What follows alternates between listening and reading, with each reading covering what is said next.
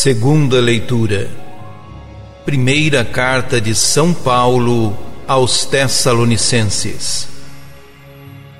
Irmãos, sabeis que de maneira procedemos entre vós para o vosso bem, e vós vos tornastes imitadores nossos e do Senhor, acolhendo a palavra com alegria do Espírito Santo, apesar de tantas tribulações Assim, vos tornastes modelo para todos os fiéis da Macedônia e da Acaia.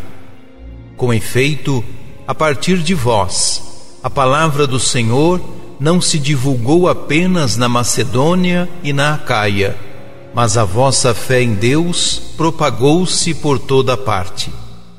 Assim, nós já nem precisamos de falar, pois as pessoas mesmas contam como vós nos acolhestes e como vós convertestes, abandonando os falsos deuses para servir ao Deus vivo e verdadeiro, esperando dos céus o seu Filho, a quem ele ressuscitou dentre os mortos. Jesus, que nos livra do castigo que está por vir. Palavra do Senhor.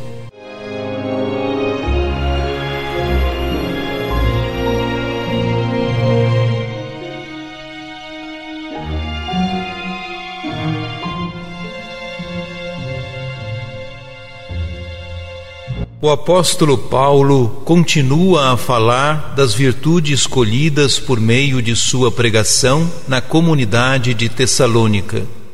Tais versículos se dedicam a tratar da fé, virtude teológica primeira, vivida pelos tessalonicenses. Assim, a comunidade, convertida a Cristo por ação do Espírito Santo, tornou-se exemplo para as outras à sua volta. Paulo afirma que os tessalonicenses se tornaram imitadores deles, de Paulo, Silvano e Timóteo, bem como de outros que lá anunciaram Jesus. Tornaram-se imitadores de Cristo, acolhendo a palavra como semente que cai em terreno fértil. A comunidade confirma os outros irmãos e irmãs com seu testemunho a todos os fiéis da Macedônia e da Acaia. A palavra por eles anunciada se propagou por essa região. A fé que eles vivem alcançou inúmeros ambientes. Para Paulo, a comunidade fiel de Tessalônica se tornou emblema de conversão do paganismo e da idolatria ao Deus verdadeiro e ao serviço a Ele.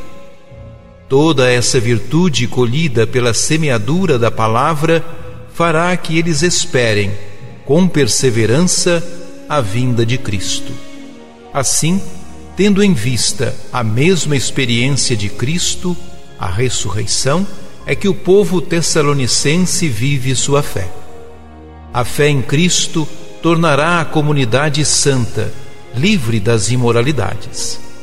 Esse texto nos faz pensar contemporaneamente em nossas comunidades de fé, constituídas de convertidos e convertidas a Cristo. Somos convidados a manifestar os sinais dessa conversão, a fim de que outros também creiam e se convertam.